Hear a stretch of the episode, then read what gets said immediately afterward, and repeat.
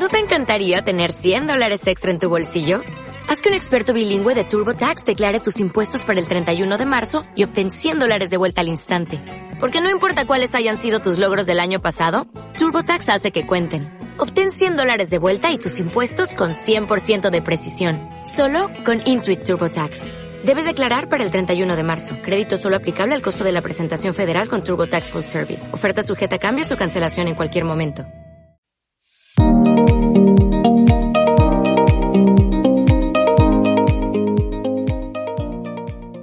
Hola a todos nuestros queridos oyentes, somos Anelisa Vargas, Jasmine Sánchez y Mara Estrada. Estás en Hablemos de Verdad, donde conversamos acerca de teología, cultura y la condición humana.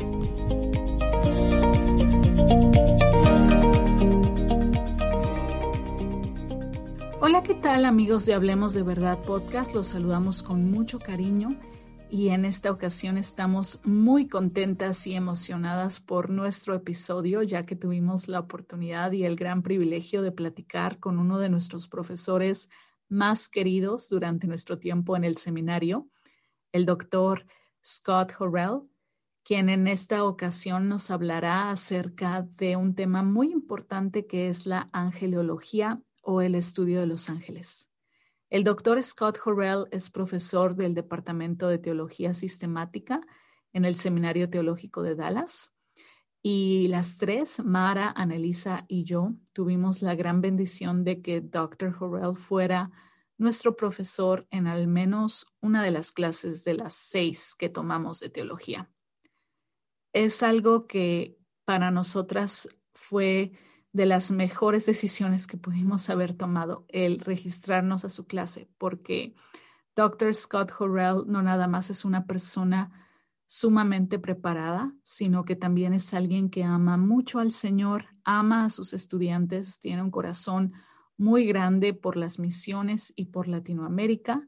Y sobre todo, el doctor Horrell hace un excelente trabajo en explicar acerca de Dios y de los diferentes elementos relacionados con el estudio de Dios. Sus clases son inolvidables y son cosas que las puedes usar constantemente aún después del tiempo de la clase.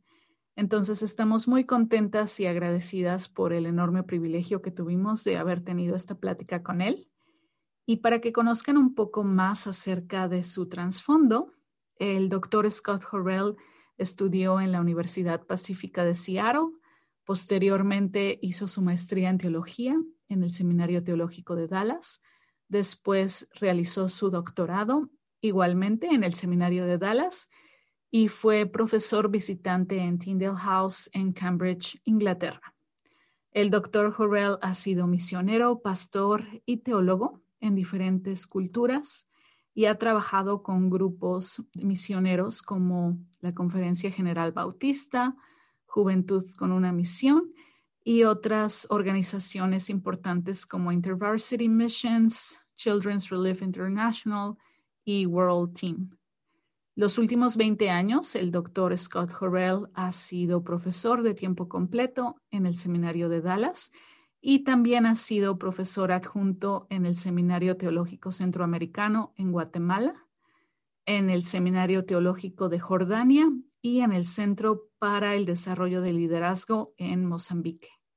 Dr. Horrell también ha pasado alrededor de 20 años en Brasil trabajando con diferentes seminarios y escribiendo varios libros y artículos tanto en portugués como en inglés, muchos de ellos que han sido traducidos al español.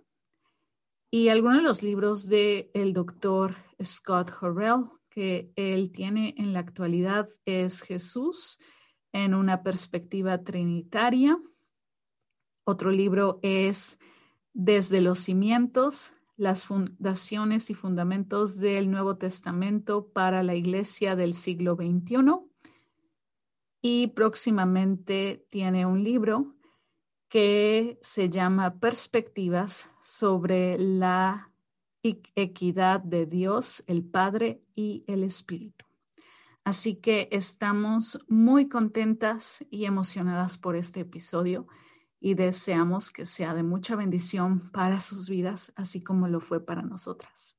Así que sin más, les dejamos nuestro episodio de Angeliología con el doctor Scott Horrell.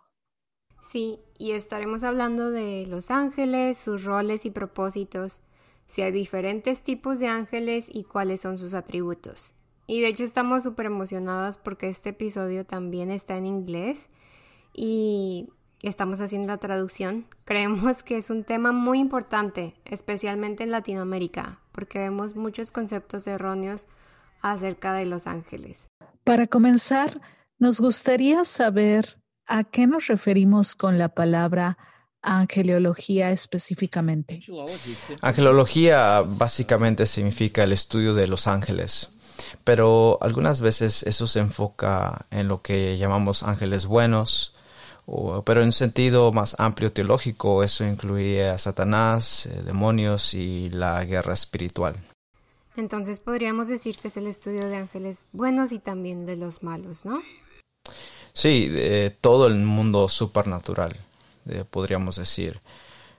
Pero en un sentido propio y específico es ángeles en sí mismo. ¿Y qué es lo que la Biblia dice sobre ellos? Y pensamos también en esta pregunta. No sé si ya mencionamos que Dr. Horrell vivió 18 años en Brasil. Entonces, me imagino que usted conoce la cultura hispana porque puede ser muy parecida, ¿no? Eh, pero pues tenemos ideas de los ángeles y queremos saber cuál es el rol y el propósito de un ángel de acuerdo a la Biblia. Bueno, no estoy seguro que hay un solo propósito de, los ángeles, pero Hebreos 1, versículo 18, si no me acuerdo bien, eh, nos dice que los ángeles son siervos o ministros eh, a los creyentes y vemos claramente que en las escrituras su rol principal es la adoración a nuestro Señor y podemos ver eso en el Antiguo Testamento y en el Nuevo Testamento también. En el libro de Apocalipsis encontramos ahí miriada eh, si debemos ser eh, eh, literales, 100 millones, que se, si los contamos todos, que adoran a Dios y algunos están involucrados en comunicar la voluntad de Dios a la humanidad eh, a través de anuncios como Gabriel a María eh, y otros ejemplos encontramos también, eh, a veces también en juicio, a veces en protección. así que vemos distintos roles que los ángeles llevan a cabo y francamente no creo que los sepamos todos, pero al menos podemos añadir unos cuantos de las escrituras. Y pensé que fue interesante cuando lo escuché decir que cuando decimos ángeles podemos también estar hablando de los ángeles caídos, o sea, los demonios. Porque normalmente cuando hablamos de los ángeles nos referimos a los ángeles buenos, a un ser bueno. Y esto nos lleva a la siguiente pregunta. ¿Cuáles son los diferentes tipos de ángeles que tenemos? Ah, bueno, pues hay una sola vez en la cual la palabra arcángel, arcángel, eh, se menciona en la Biblia y el único arcángel que se menciona por nombre es Miguel. Eh, ahí donde sale Miguel Ángel. Eh, porque el arcángel Miguel es mencionado. El otro mencionado ángel es Gabriel. Si vemos a la Biblia católica, como también la Biblia eh, de la Iglesia Ortodoxa Oriental, mencionan a Gabriel y a Rafael, pero realmente esos dos nombres no son incluidos en el canon eh, de la Biblia evangélica. Pero vemos que alrededor del trono de Dios hay estas eh, criaturas llamadas serafines, serafs. Eh, y realmente se lo describen solamente en Isaías 6, 1 al 7. estas criaturas majestuosas con cuatro rostros alrededor del trono de Dios, eh, clamando, santo, santo, santo. Llegando al libro de Apocalipsis, digamos otra vez, esos, esos personajes similares, no se les llama serafines aquí, pero vemos otras criaturas angelicales que claman, santo, santo, santo. Eh, y no estamos seguros incluso si se llaman eh, ángeles aquí, pero criaturas celestiales podemos eh, afirmar. Y luego están aquellos querubines, que, y quizás incluso serafines pueden ser parte de la distinción de querubines, pero vemos que estos ángeles son dados la tarea de, guardia. están alrededor del tabernáculo, el templo, y de hecho la mitad de, esto eh, se habla de, querubines, incluso desde el jardín del Edén, del huerto del Edén, eh, que estaban ahí con las espadas alrededor de proteger el jardín. Están ahí para mantener a cualquier persona que tratase de entrar otra vez de regreso. Así que los vemos muy activos en distintos puntos en el Antiguo Testamento. Eh, y no mucho se les dice de ellos el Nuevo Testamento. Pero eh, al ver la palabra, el término hebreo eh, para ángeles, malak, y el último libro del Antiguo Testamento, Malaquías, que significa mi mensajero, a veces es malak como el término angelos en griego, pueden significar simplemente mensajeros. un sacerdote puede ser un malak un profeta puede ser un malak. Ah, y en el Nuevo Testamento, viendo el contexto, eh, al, ver este ángel celestial que se manifiesta como el ángel del Señor, eh, o está hablando aquí de un, mensajero, un humano que está haciendo la función de mensajero. En el Nuevo Testamento, este término ángelos, que entonces surge el término ángel, eh, que es más normativa en su uso, que se manifiesta eh, en, la anunciación de Cristo, por ejemplo, que es enviado a los pastores para dar el anuncio y cómo ellos responden. Y en otras ocasiones pero en, pocas veces vemos incluso Juan el Bautista eh, envía a sus mensajeros ángelos para preguntarle a Jesús si él era el Cristo, el ungido. Así que tenemos distintos eh, de ángeles regulares, pero me parece que hay unos cuantos que se rebelaron contra Dios y Satanás es aquel quien ah, aún se encubre como ángel de luz, eh, pero parece haber eh, dirigido una rebelión y algunos de sus ángeles, eh, como se menciona, Satanás y sus ángeles, ah, o lo que llamamos ángeles malignos, demonios, son aquellos que siguieron a Satanás para usurpar el lugar de Dios, tanto en el cielo como en la creación. Así que eh, parte de eso es engañar a las naciones. Pero ese es un, en pocas palabras, un resumen lo que eh, querubines, serafines, ángeles regulares y ángeles caídos que podríamos hablar. Espero que eso ayude. Sí, creo que eso contesta nuestra pregunta.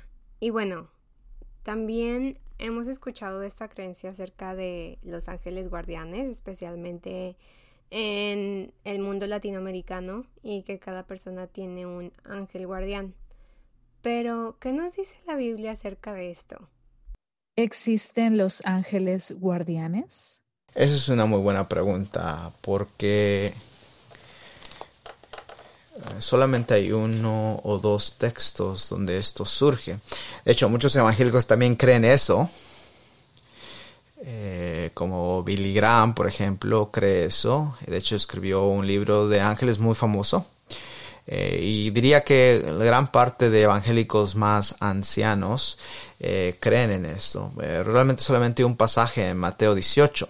Y Jesús está hablando de estos niños que estaban alrededor de él. Y dice que a sus ángeles en el cielo eh, cuidan de ellos. Entonces me habla de este grupo que él está hablando de niños, eh, que habla de su protección. Pero la pregunta es, ¿todo mundo tiene un ángel de la guardia?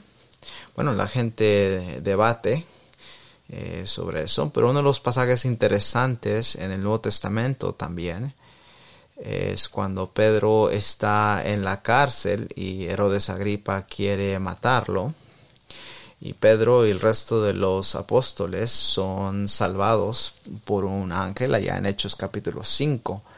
Pero luego se convierte la cosa más seria. Y Santiago es puesto en la prisión eh, y decapitado. Y los enemigos del cristianismo se deleitaron en eso. Y entonces capturaron a Pedro y lo ponen en la prisión y está con guardias. No, esto es, no es una, una cárcel regular, regular eh, sino está bajo gran guardia. Y entonces había dos específicamente guardias que él estaba encadenado y luego afuera estaban otros guardias de la celda. Y podrán recordar que un ángel viene adentro de la, de la celda y le da una patadita a Pedro ahí eh, en el costado.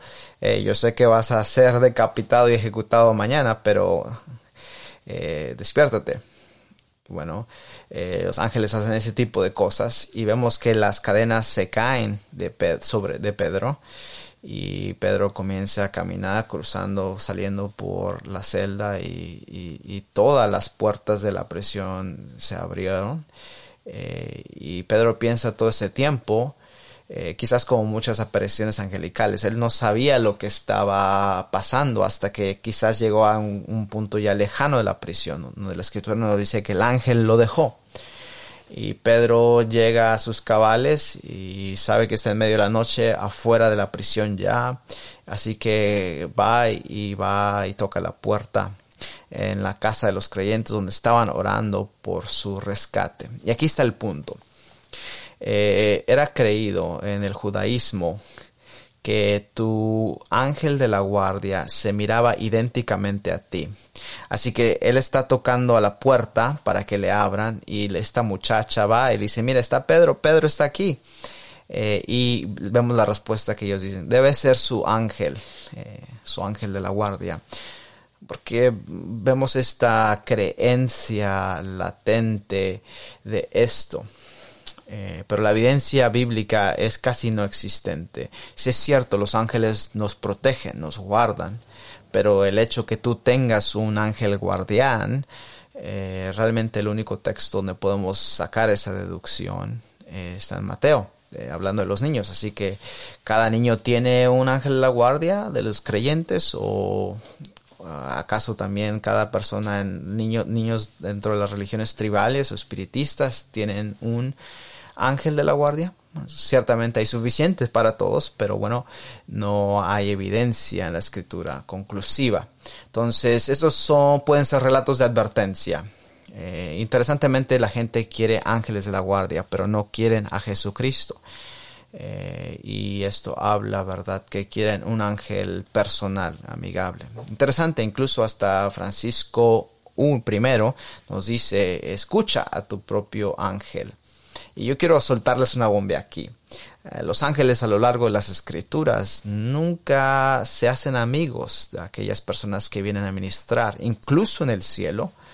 Eh, podemos poner el ejemplo de Juan, eh, cuando se enfrenta al ángel y, se postra delante de él y le dice, hey, levántate, no hagas eso, yo soy un siervo igual que tú.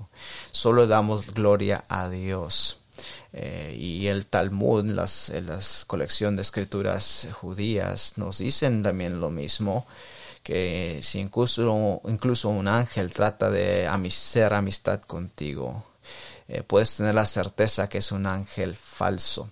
Porque un ángel viene a anunciar, a dar un mensaje, eh, pero se quita el camino para dar gloria a Dios. Entonces tenemos que tener conciencia de que hay un gran eh, cantidad de engaño en todo esto. Y Satanás viene y se presenta como un ángel de luz. Y nosotros podemos ser engañados.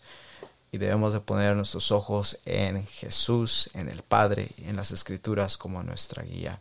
Sí, y esa pregunta también la vamos a hacer más adelante. Se liga con lo que está diciendo. Em, la pregunta que tenemos ahorita es, ¿podemos orar a los ángeles? ¿Qué nos dice la Biblia?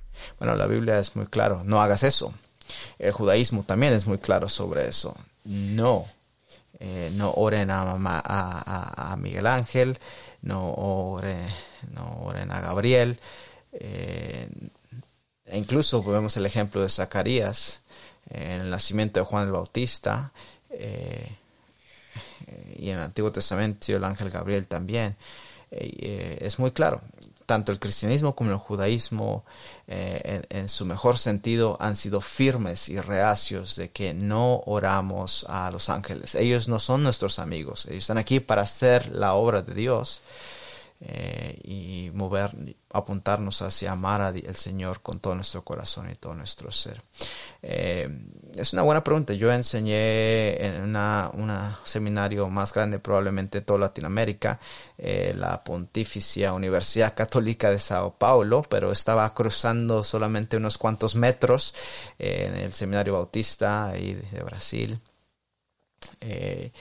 y, y sé que al salir eh, a las regiones lejanas o las áreas rurales donde se encuentra más el catolicismo popular, es muy común eh, la oración a los ángeles o la... Eh, pero es en estos puntos que nos volvemos más vulnerables al engaño. Quiero dar un ejemplo de esto.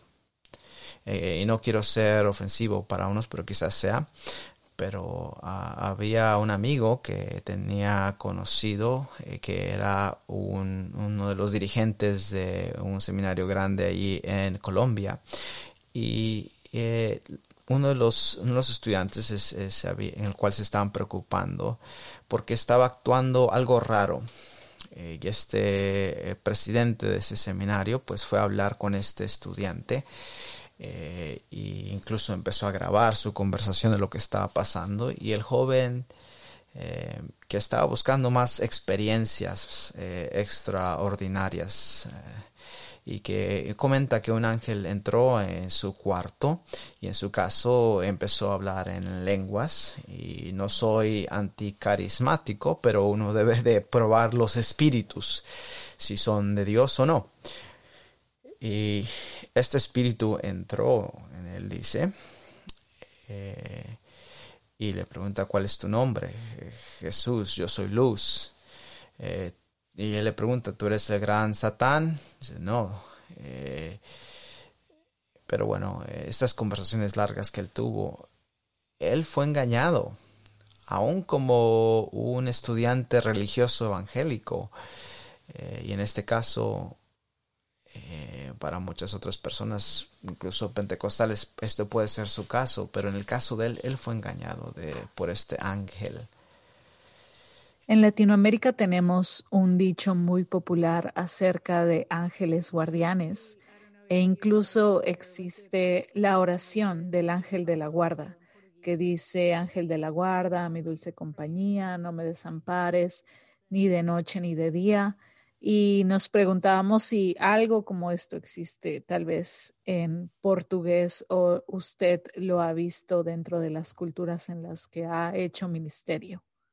Yasmin, y creo que también esta oración termina con todos los santos, con Jesús y con María, y puede ser un poquito confuso porque suena como si todos estuvieran conectados y se contradice con lo que dice la Biblia que nuestra oración debería de ser solo para el Señor. Entonces, pues puede ser un poquito confuso. Sí, estás invocando una relación que quizás realmente no sea una relación con Jesucristo. Eh, entonces, eh, por eso tenemos que tener cuidado en ser apropiados en dirigir nuestra oración a Jesús, pero no a un ángel, definitivamente no.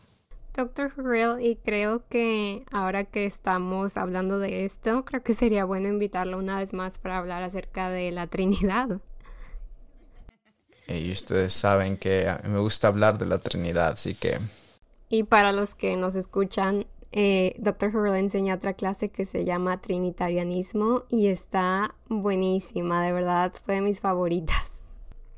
Doctor Hurrell, y con todo esto que nos está contando, la confusión que vivió esta persona con los ángeles, esta persona que nos contaba, nos dice que pues todos, todos, pues somos humanos, ¿no? Y estamos propensos a ser engañados por criaturas. Sí. ¿Podría decirnos cuáles son los atributos que tienen los ángeles de acuerdo a la Biblia? Sí, muy buena pregunta, Mara. Eh, en el mundo antiguo, en Asiria y en Babilonia, eh, habían estas criaturas enormes que guardaban o cuidaban el trono de esos reyes. Eso es lo que se llama Kerabú. Eh, y han visto imágenes o fotos de esto en el Museo Británico de eso, que tienen incluso cabezas humanas. Eh, no son esos pequeños querubines que vemos volando en el día de San Valentín, Usualmente cuando aparece en el Nuevo Testamento, en, o perdón, en toda la Biblia, aparecen como hombres. Eh, por cierto, hay dos mujeres que aparecen en Zacarías 5.7 que ni siquiera se les llama ángeles. Pero pienso que ángeles son transdimensionales, que vienen y van a nuestra dimensión. Yo asumo en distintas maneras, pero aún, por ejemplo, en las visiones de los ángeles que vienen a visitar, como los tres ángeles que vinieron a Abraham en Génesis 18, los tres vinieron a él y Abraham los reconoce inmediatamente y les habla como varones. Eh, y refiere que hay algo extraordinario de estos hombres. Y muchas veces, de hecho, los ángeles cuando vienen, incluso en el libro de Daniel o otros libros, se les habla como varones o se les identifica de esa manera. Pero no solamente son hombres, incluso dos de estos tres que vinieron a Abraham en el capítulo 18 de Génesis y regresan en el capítulo 19 y ahí se les identifica como ángeles que vienen a rescatar a Lot de Sodoma y Gomorra. Y el otro, Abraham empieza a dirigirse a él para eh, pues estar ahí regateando con él para que si hubiera tantos justos en tal ciudad pudiera salvarla. Entonces vemos que pueden aparecer en distintas maneras. Y bueno, ustedes todas son damas eh, y, habla, y escuchan estas palabras, mi precioso ángel y esto. Y bueno, pues la escritura de alguna manera estropea ese concepto al revés, ¿verdad? Y espero que no arruine eh, su vida amorosa. Pero, eh, como vemos en el libro de Hebreos, nos advierte que muchas veces que no nos damos cuenta eh, que estamos siendo hospitalarios a extraños, que hospedaron a ángeles. Y lo que eso significa es que muchas veces no nos damos cuenta, porque estos ángeles no están ahí para darse a conocer, usualmente están ahí de manera clandestina, enviados por Dios. Eh, y bueno, tengo un número de ilustraciones eh, que cuando un ángel realmente entrara a una situación y siempre vemos esta ambigüedad en el momento. Eh, y miras hacia atrás y dices, wow, ese era Dios interviniendo, así como en la vida de Pedro cuando fue liberado. E incluso en los versículos más adelante, en Hechos 11, cuando esto sucede, Herodes Agripa II estaba eh, eh, en una vestimenta de, plata y en Cesarea y estaba tratando de ganar su favor y clamaban a él, incluso le dijeron que tenía una voz de, como un ángel, eh, perdón, como un dios y vemos que un ángel le hirió y murió. Josefo dice lo mismo sobre este suceso. pero ángeles vemos que vienen también para ejecutar el juicio de Dios. Eh, ¿Cómo se mira? Bueno, pues miramos distintas manifestaciones. Eh, así como en el capítulo 20, al inicio del libro de Apocalipsis, el último libro de la Biblia, eh, vemos ahí lo que diríamos una guerra cósmica en los cielos y en la tierra. Y vemos que un ángel desciende sin ningún nombre, no se identifica, eh, como eh, el arcángel Miguel o Gabriel, pero vemos que este ángel viene con una cadena, con una mano y de la otra mano agarra a Satanás, lo tira al abismo y lo encadena, lo enjaula, eh, lo enjaula y, y, vemos, ¿verdad?, que hay ángeles muy poderosos. y vemos también que hay ángeles poderosos caídos, muy, poderosos también y que están en calabozos eh, esperando en oscuridad sombría el juicio de Dios. Entonces, eh, hay distintas maneras como se describen las escrituras. Pero déjame decir esto, aún en el cielo se miran muy similares como el hombre.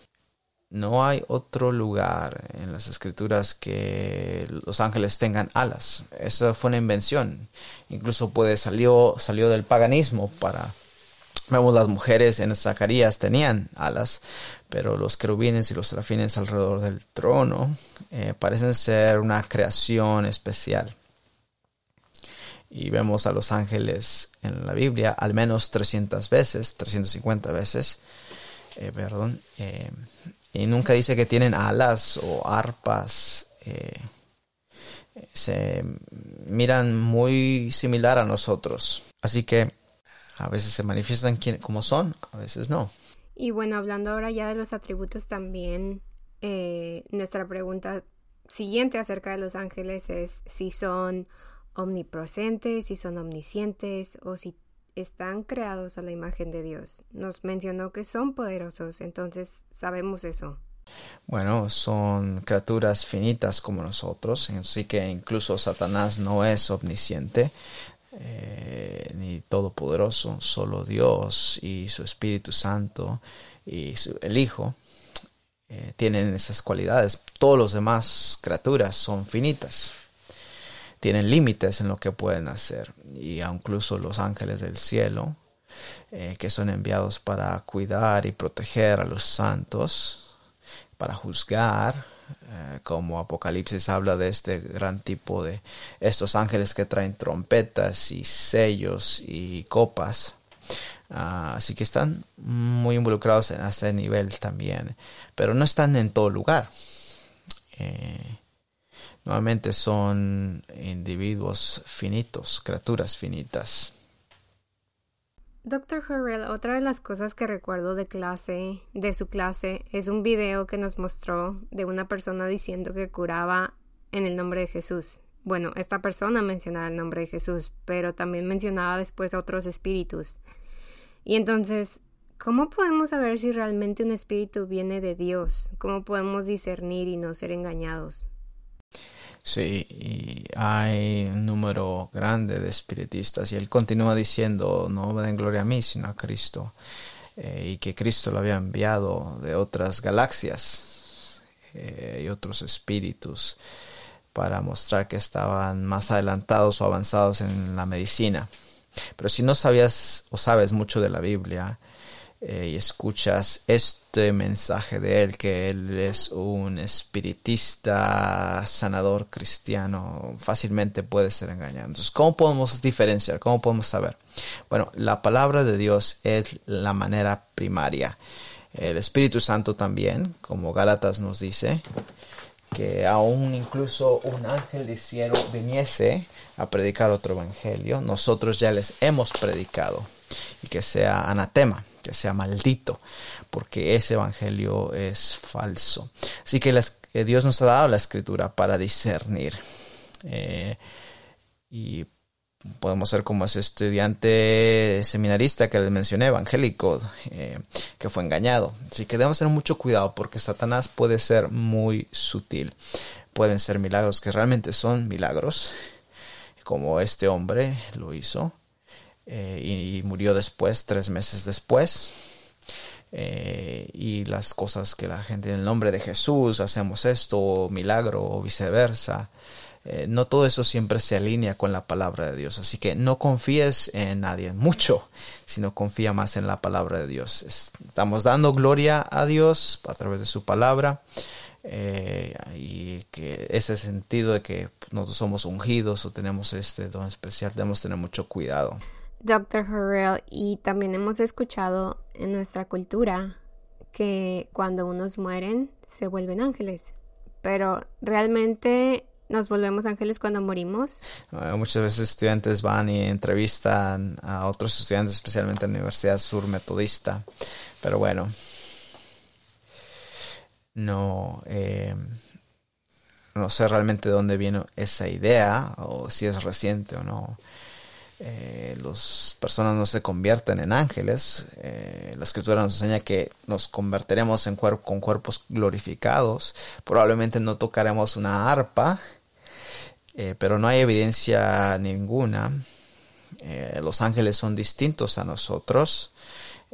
alguien preguntó si ellos estaban creados a la imagen de Dios y es una pregunta difícil porque son personas, tienen una voluntad, tienen emociones, tienen miedo, muestran temor, pero aún así Dios nos ha hecho aún más especiales. La Biblia nunca dice que Jesús fue un ángel o se convirtió en un ángel. No, al contrario, Él es la imagen visible de Dios. Él se convirtió en un humano. Así que como humanos, eh, algo que no caracteriza a los ángeles, es, a diferencia de nosotros, es que nosotros mismos fuimos creados para ser habitados por el Señor mismo. Entonces, al confiar en Jesús, el Hijo de Dios, realmente confiamos en Él, pues el Espíritu nos regenera, viene a nuestra vida, nos habita y así que no hay ninguna evidencia, al, contrario, que los ángeles son habitados por el Espíritu Santo. Ellos fueron creados por un propósito específico. Eh, y Hebreos, de hecho, nos dice que los ángeles fueron mandados a que adoraran a Jesús, eh, porque Él es superior. Y vemos que Él se convirtió en humano. Pero la distinción entonces, como lo veo yo al menos, es que nosotros fuimos creados con esta capacidad para ser habitados por Dios. Así como Jesús dice, yo estoy en el Padre y el Padre en mí y el Espíritu viene a través del Hijo y el Espíritu del Padre está en el Espíritu del Hijo. Entonces vemos esta maravillosa habitación mutua entre la Trinidad. Así que vemos que los hombres y las mujeres fueron creados a la imagen de Dios y por lo tanto podemos ser habitados por Dios. Y, yo espero que esa habitación continúe desarrollándose al pasar más tiempo eh, con el Señor después de que recibamos nuestro cuerpo glorificado después de la resurrección. Eh, que su presencia estará en nosotros, aún incluso cuando nosotros le adoramos y le sirvamos. Así que hay una diferencia muy grande en ese sentido. Y también vemos en Mateo 22:30 como en la resurrección no nos casaremos, pero nos volveremos como los ángeles en el cielo. Sí. Bueno, dice que seremos como los ángeles en los cielos que no se darán en casamiento. No dice más allá de eso. No dice que eh, dice la escritura que participaremos, participaremos en la, la cena de las bodas del Cordero, así que podremos comer, no necesariamente que lo necesitamos, pero debemos tener cuidado, no, debemos, no creo que debamos presionar demasiado ese pasaje más allá de lo que dice. Eh, estaremos más allá del matrimonio en una pureza. Eh, así que no tendremos hijos, así que analiza, disfrútalo mientras puedes. Eh,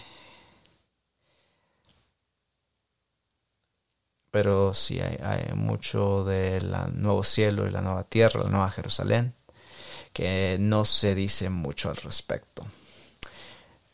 Pero no nos estaremos entrecasando con ángeles. De hecho, hay muchos ángeles, hay muchas películas sobre eso. El bebé de Rosemary, recordarán, y otras películas que han surgido. Sí. Y la Biblia es muy clara y leemos cómo como humanos nos hemos rebelado contra Dios, pero hemos sido redimidos y perdonados por medio de Jesús si ponemos nuestra fe en Él. Y luego también leemos que algunos ángeles se rebelaron.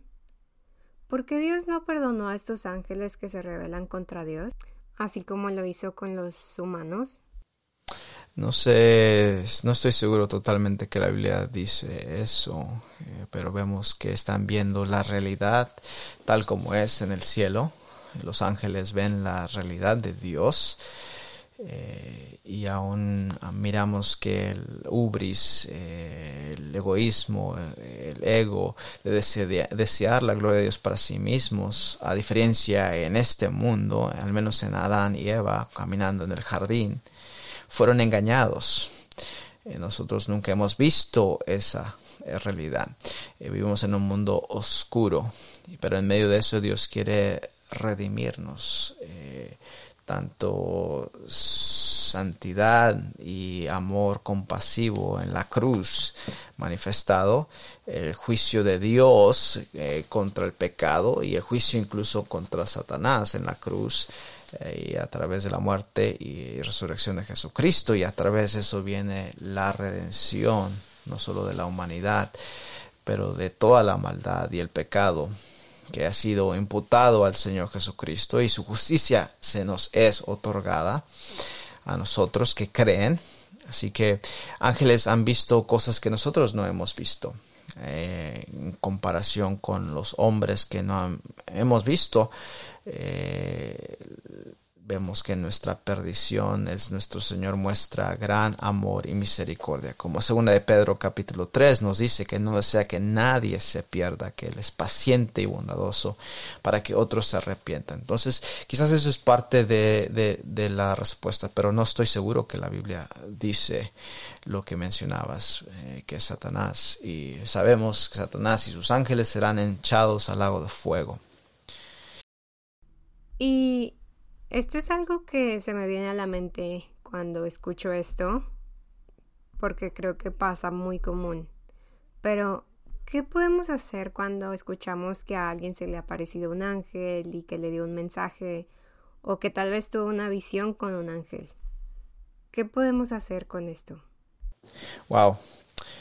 Bueno, porque yo sé realidades verdaderas, eh, también a realidades falsas. Eso regresa a la palabra de Dios. De hecho, uno de sus compañeros de clase, eh, él estaba trabajando el otro lado del país, tenía dos niños pequeños eh, y los niños tenían problemas para dormir, así que su mujer y él se dividieron y cada uno durmió con uno de ellos.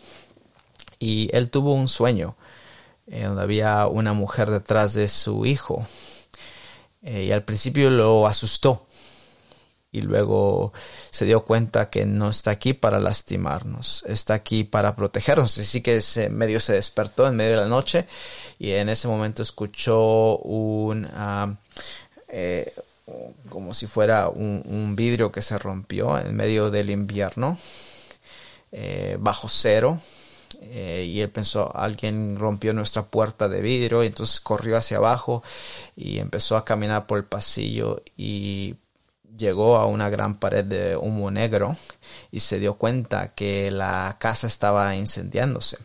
Así que fue y levantó a su esposa y sus hijos y salieron en medio de la nieve, eh, menos 13 grados, eh, y, y, mientras llegaban los bomberos y apagaban el fuego, el, bombero encargado le dice, ¿cómo, cómo supiste cómo salirte cuando era tiempo? Y le cuenta toda la historia. Le dice, si tú hubieras quedado ahí unos 30 o 40 segundos más, eh, ustedes hubieran muerto, porque no se hubieran dado cuenta en su sueño, su oxígeno se habría extinguido. Entonces en ese punto fue que él dijo, yo quiero servir al Señor con todo mi corazón. Y lo llevó a llegar al seminario. Así que vemos incluso en visiones eh, que hay más otras historias eh, extraordinarias, ¿verdad? Y incluso si fuese un ángel que esté ayudando eh, o guiando a través de un país comunista, otra situación difícil, protegiéndolo de alguna otra manera, y de repente se va, se esfuma, al menos en este caso, en esta visión, Parte de eso es eh, del propósito, ¿verdad?, de Dios. Muchas historias que podemos compartir, pero quizás sea mejor que nos quedemos eh, cerca de las escrituras. Gracias a Dios por las escrituras. Doctor Jorrell, queremos de verdad agradecerle muchísimo por su tiempo y a Ignacio muchas gracias por ayudarnos a traducir este episodio. Gracias un privilegio haber estado con ustedes. Esperamos que esto haya sido de mucha bendición para todos y por favor compártanlo con gente que piensen que sea de bendición. Pero bueno, antes de esto, Dr. Horrell, ¿puede decirnos dónde podemos encontrar su material o sus libros? ¿Dónde pueden encontrar las personas más material de usted? Eh, no hay mucho, pero pueden ir a, amazon.com o a la página web de dts.edu. No he escrito tanto como me gustaría haber escrito. Y de hecho, en la página del Seminario Teológico de Dallas pueden encontrar más información acerca del Dr. Horrell, Todos sus artículos tienen enlaces para que puedan leerlos. Y bueno, queremos agradecerle a todos nuestros oyentes por acompañarnos una vez más con un episodio. Queremos decirles que este episodio fue traducido, entonces también está disponible en inglés en cualquiera de nuestras plataformas.